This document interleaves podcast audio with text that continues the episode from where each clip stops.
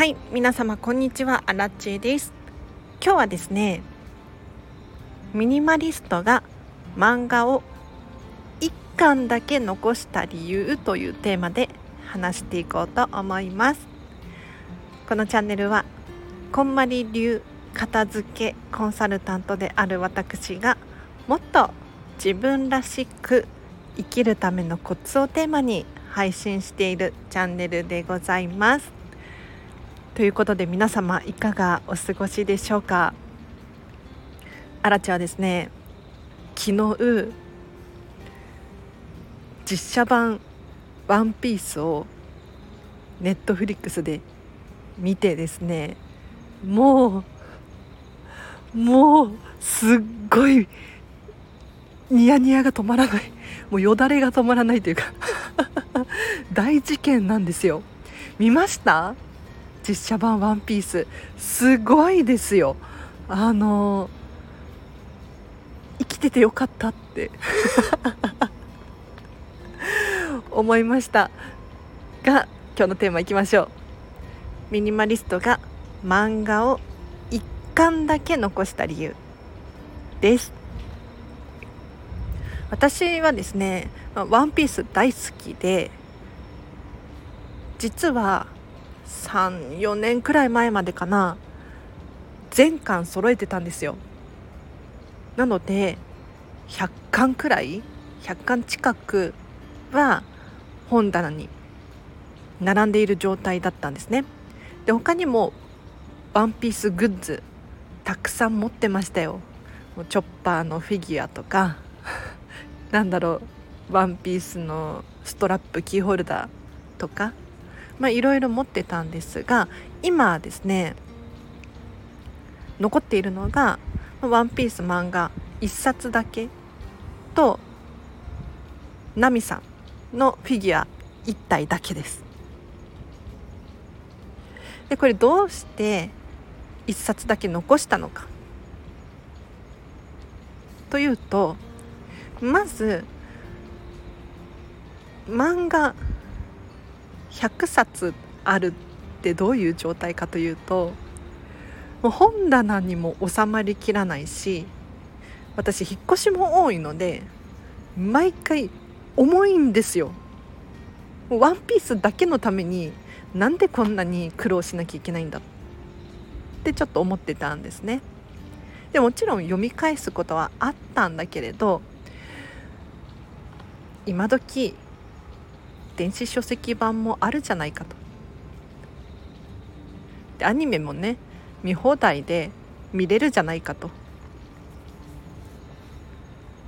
そう思い手放すことにいたしました。ただ1冊だけ残したんですよ。忘れもしない。ここでもね何度も話してますが思い出の46巻。確かねスリラーバーグ編で私の大好きなペローナちゃんっていうキャラクターが初登場する回なんですけれどなんでこれが思い出の46巻なのかというと当時ね私「ワンピースを集め始めたのが高校生の頃だったんですよ。で高校生の頃から漫画をブックオフで買ってたんですね。1巻から。で当時もね100円くらいで買えたんです。で、まあ、高校生だからアルバイトして自分で稼いだお金をまあ毎回ワンピースにつぎ込んでたわけですけれど。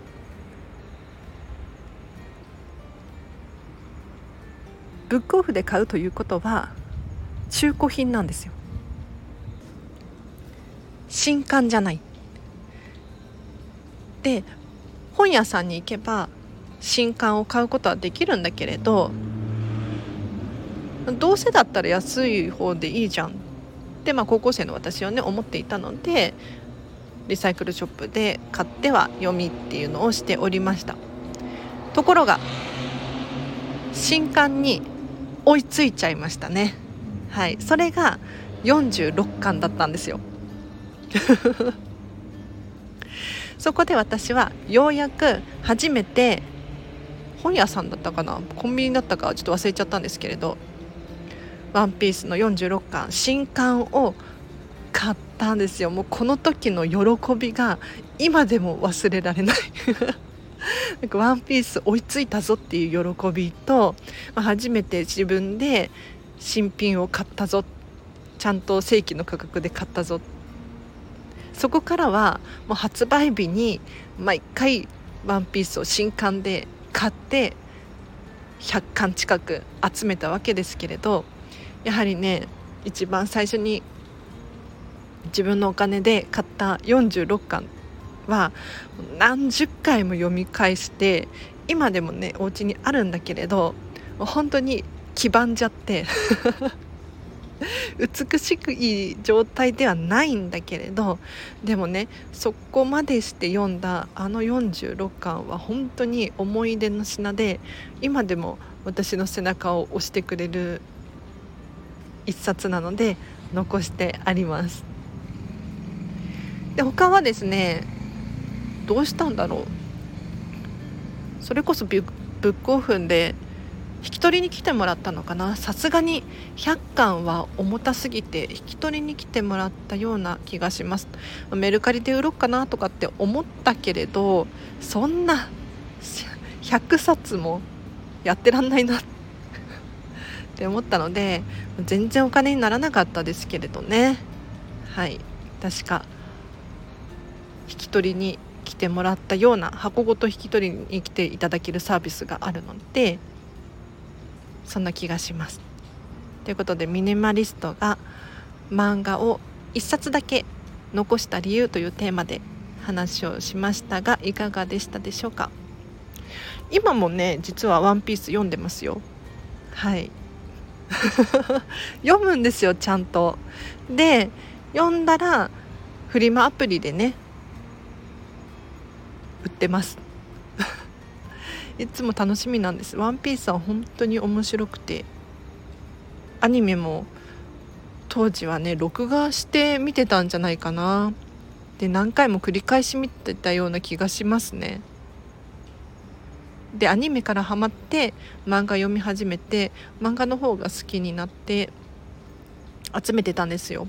でフィギュアとかストラップキーホルダーとかも集めていたんですがもうねキリがないんですよねコレクションって。で私の「ワンピースに対する熱い思いはあの1冊の46巻に全て入ってる。あとナミさんのフィギュアがあるんですよ。これもすごいこだわりのあるナミさんでもう一番美しいナミさん。ポーズ、まあ、私にとってね私にとって一番美しいと思うナミさんを玄関に置いてます。いやこれが置いてあるとあ私もナミさんみたいに美しくて強くてかっこいい女性になりたいなって背中を押してくれるんですよ。もう毎日玄関通りますよね。毎回パワーもらえる。うん、ということで私荒地のオタクぶりが ここまで熱く語ったことはなかったかもしれないですね。はい。どなたかのお役に立てれば光栄でございます。お知らせがあります。9月の28日にデータの片付け研修セミナーを私アラチェがオンラインで開催いたします。これ時間がですね1時からあ午後13時から15時の部と夜の19時から21時の部がありますのでどちらかねご参加できる方にお申し込みいただければと思いますがこれ2時間何をやるかというとまずはこんまりメソッドって一体何なの？近藤まりえって誰？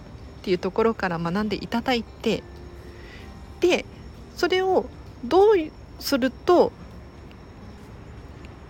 データのお片付けに応用していくことができるのかっていうのを資料をもとにですね資料も差し上げますので資料をもとに一緒に座学で学んでいきましょう。でその後残った時間30分から45分くらいはあるんじゃないかなと思うんですが一緒にデータを片付けていきます。